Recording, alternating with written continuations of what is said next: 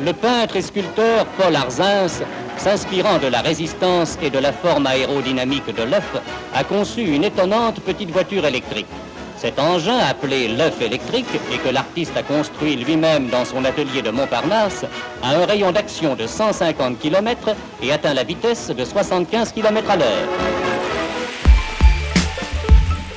Les solutions de l'automobile ne datent pas d'hier, comme le prouve cet œuf électrique de 42. Mais il semblerait que les questions posées restent toujours plus nombreuses que les réponses apportées. La pollution de l'air, le bruit, les embouteillages, la difficulté de cohabitation avec vélo et piétons préoccupent toujours un quart de siècle après l'œuf électrique. En 1968, la voiture électrique est encore une douce promesse. Elle allie alors toutes les qualités, sans jamais devenir réalité. Pour les villes, certainement que l'attraction électrique euh, doit son avantage à son, euh, comment, sa propreté, à son côté pratique, puisque tous les instruments ménagers sont aujourd'hui euh, électriques. Si cette voiture électrique est, comme on peut le supposer, une voiture de petit gabarit, car je crois que l'on n'a pas envisagé de faire d'énormes véhicules, elle aura un autre avantage, euh, c'est d'amener dans la circulation des petits véhicules d'un gabarit plus facile à, à, garer, et que bien entendu, comme l'espace à Paris est hélas très limité, il est certain que si vous amenez une voiture euh, qui fait euh, la moitié de, de l'espace normal des voitures actuelles, on pourra en ranger deux fois plus. En 1968, l'électrique ressemble à s'y méprendre à un serpent de mer. Serait-elle même une chimère? Jean-Claude Giraud, commissaire général du Mondial, revient sur cette innovation historique et nous rappelle que l'innovation technologique n'est rien sans un petit coup de pouce politique. On voit bien que l'électrique à cette époque et maintenant, si elle se développe, c'est parce qu'il y a une volonté politique et des moyens qui sont mis en place. Et c'est pas forcément la vérité. Euh, je m'explique, c'est que le moteur thermique et l'électrique a été développé. La, jamais contente, la première voiture électrique, sera d'ailleurs dans ma parade du 30 septembre pour fêter les 120 ans. Euh, il y a d'autres véhicules électriques qui existent depuis ces, ces années-là. Ça s'est développé et puis ça coûtait très cher il n'y avait pas de borne de recharge, on ne savait pas comment produire l'électricité, des questions qu'on se pose aujourd'hui. On voit bien qu'il faut développer les bornes, on voit bien qu'on se pose la question, d'abord sur la propreté, on se dit oui, l'électrique c'est propre, mais ça dépend comment on fabrique l'électricité. Les batteries électriques c'est bien, mais ça dépend comment on les fabrique, et à partir de quelle énergie aussi, parce que si on fabrique des batteries électriques qui sont dites propres avec euh, des usines qui sont au charbon, c'est pas forcément écologique. Donc on voit bien qu'il y a de, de grandes questions, et que lorsque un pouvoir politique s'en empare et, fait, met des aides financières, euh, ça démarre. La voiture électrique roule, mais tarde à se commercialiser. Pourtant, l'économie et l'environnement nous rappellent à l'ordre. Dès 1973, la crise pétrolière frappe et prive le monde de carburant à bas prix. À cela s'ajoute une prise de conscience, l'air que nous respirons est pollué. L'automobile et la ville, tel est justement aujourd'hui le sujet principal de notre émission. Pour la ville, il faut changer de moteur, il faut aussi peut-être changer de méthode. Lorsque le salon de l'automobile s'ouvre cette année-là, en 73 donc, le ministre de l'Environnement de l'époque, Dominique Moyen, s'exprime sur le sujet. Depuis deux jours, il y a le salon de l'automobile à la porte de Versailles et curieusement, il n'est pas placé sous le signe de l'environnement cette année. C'est exact. L'année dernière, il était placé sous le signe de l'environnement, mais au fond, euh, je préfère la situation de cette année. L'année dernière, euh, ce n'étaient peut-être pas les bonnes questions qui étaient posées, les bonnes réponses qui étaient fournies. Qu'est-ce que vous entendez par bonnes questions et bonnes réponses? Eh bien, peut-être faut-il euh, ne pas se poser la question de savoir euh, si et comment l'automobile améliorait l'environnement, mais plutôt de savoir comment on peut améliorer l'automobile en faveur de l'environnement. Oui, alors je suis Jean-François Doulet, je suis euh, docteur en géographie, maître de conférence à l'école d'urbanisme de Paris, et je travaille sur euh, la mobilité urbaine et euh, le rapport ville-automobile depuis la fin des années 90. L'injonction environnementale dans la régulation urbaine, dans la régulation du, trafic, elle s'impose effectivement en France, mais aussi dans d'autres pays européens, dans les années 90. Donc il faut attendre euh, les années 90 pour que le cadre de régulation tel qu'on le s'impose.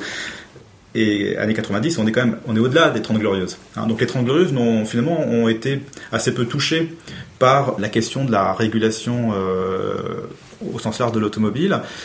parce que euh, il faut attendre les années 70 et au-delà pour que les sociétés calculent et tiennent compte du calcul des externalités négatives de l'automobile. Donc jusqu'aux années 70, ces externalités étaient très peu perçues, très peu pointées du doigt. Hein. On peut euh, faire une, un parallèle assez facile entre l'Europe, les 30 glorieuses, et les pays émergents d'aujourd'hui. Quand je dis d'aujourd'hui, c'est depuis les années 90. Euh, effectivement, donc là, euh, les pays émergents sont dans une euh, double contrainte.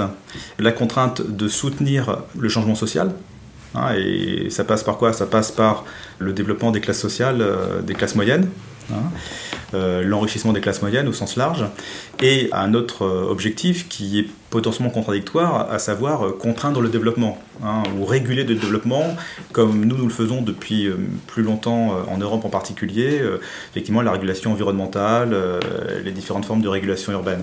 Et donc aujourd'hui les pays émergents sont face à cette double contrainte. Donc comment à la fois soutenir le développement d'une toute une société, et encore une fois traversée par des mutations très profondes, et imposer ou réussir à imposer ici et là euh, des régulations qui euh, viendraient, euh, si, si, ce n'est pénaliser, au moins contraindre fortement ce développement.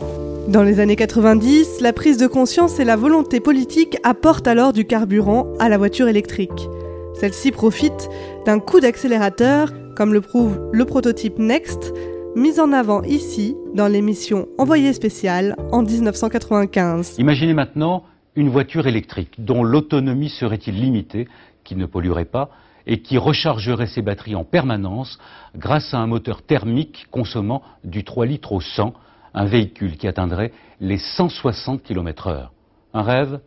Pas vraiment, puisque cette voiture existe vraiment, même si ça n'est pour le moment qu'un prototype. Elle a même un nom de code, Next, et c'est Renault qui l'a construite. Malheureusement, la crise financière frappe. En 2008, le secteur ralentit. Dans ce contexte, l'électrique peut soit devenir une solution, soit être évincé du fait de sa cherté. Pour savoir comment cela s'est passé, retournons dix ans en arrière pour comprendre l'enjeu de cette histoire contemporaine. Le mondial de l'automobile débute dans un climat très morose. À Paris, baisse du pouvoir d'achat, cherté des carburants, crise internationale, les constructeurs doivent s'adapter. Face à des temps qui s'annoncent difficiles, l'accueil réservé aux nouveaux modèles par le public est crucial. C'est le cas de Renault qui présente sa troisième génération de Mégane. Un modèle avec lequel la marque réalise un tiers de ses ventes. D'où l'enjeu crucial pour Renault après l'échec de la Laguna et la suppression de 6000 emplois. un marché espagnol qui a baissé de 40% un marché anglais qui a baissé de plus de 20%, un marché italien qui a baissé de plus de 30%. Vous ne pouvez pas dire, moi je vais continuer à travailler avec le même nombre de personnes, avec des marchés qui ont baissé d'autant. Dès le lendemain de la crise, nombreux sont les constructeurs qui cherchent un second souffle grâce à l'électrique. La version électrique de la Kangoo sera sur la route dès 2010 pour une expérimentation à grande échelle. Silencieux, ce prototype est capable de parcourir 150 km et pour recharger les batteries, 6 heures suffisent. Les conducteurs les plus pressés pourront aller faire le plein de batteries dans les stations-service, le tout en 3 minutes. En ce qui concerne le prix de location de la batterie, vous allez l'absorber très très très vite. Pour vous donner un exemple très pragmatique, très concret, vous ferez un plein de batterie pour 2 euros. Renault et Nissan souhaitent proposer cette voiture à grande échelle dès 2011, autant dire demain.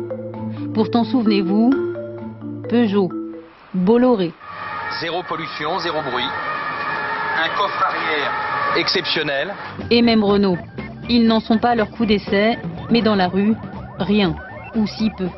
Problème de prix, d'autonomie, et certains diront de volonté. Dix ans après, Jean-Claude Giraud, commissaire général du mondial, se veut rassurant. On voit que le secteur automobile, dix ans après, se porte bien. C'est quand on voit les immatriculations, même s'il y, a quelques phénomènes qui ont fait qu'au mois d'août, euh, elles sont surtout euh, grandement évoluées dans des proportions assez considérables, mais on en connaît les raisons. Mais le marché se porte bien et le CCFA annonce euh, une hausse pour l'ensemble de l'année 2018 de 5% environ du marché, ce qui est bon. Donc euh, effectivement, le marché automobile repart, mais pas seulement en France, on voit dans tous les pays européens et du monde entier, euh, le, marché automobile se porte bien. Donc euh, C'est bien pour euh, une année où il y a le mondial à Paris, c'est-à-dire que les gens renouvellent leurs voitures, euh, on voit toutes ces nouveautés que les, les, constructeurs présentent et les équipementiers, toutes ces nouveautés qu'ils vont installer dans les voitures de demain et dans les salons à venir. Euh, donc c'est une bonne année et j'espère que ce qu'on a connu effectivement il y a dix ans où c'était dramatique ne ressurgira pas euh, un, jour. Mais pour l'instant, restons sur l'optimisme sur la, la tendance haussière du marché. Je m'en réjouis pour la santé du mondial 2018.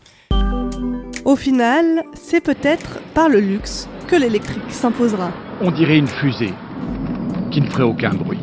Voilà, ce que cette voiture a de fantastique, c'est son accélération incroyable, plus forte qu'une Ferrari en fait. La Tesla, première voiture électrique autorisée sur les routes aux États-Unis, un bolide qui monte à 100 km/h en moins de 4 secondes sans produire la moindre pollution. Prochain épisode de Mondial.audio le rétro futur de la voiture intelligente.